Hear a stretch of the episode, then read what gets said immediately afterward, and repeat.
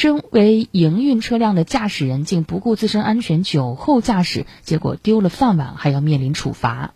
七月四号至五号，郑州交警六支队在夏季重点车辆专项整治百日行动中，查处两起营运车辆驾驶人酒后驾车案件。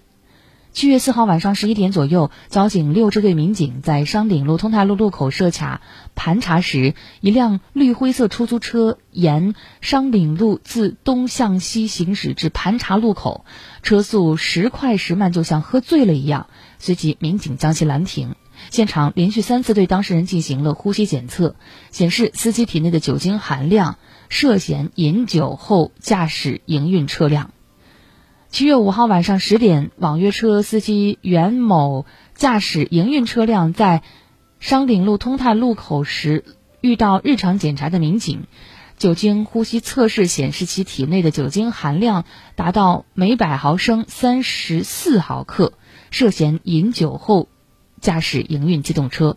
现场当事人反复强调自己当晚并未搭乘，并未搭载乘客。对此，执勤民警表示，酒后开车就是违法，职业驾驶员更应当知法守法，只有这样才能保障乘客的出行安全。交警依法对两名驾驶员分别作出了十五日拘留，并处五千元罚款，吊销机动车驾驶证，五年内不得重新取得机动车驾驶证的处罚。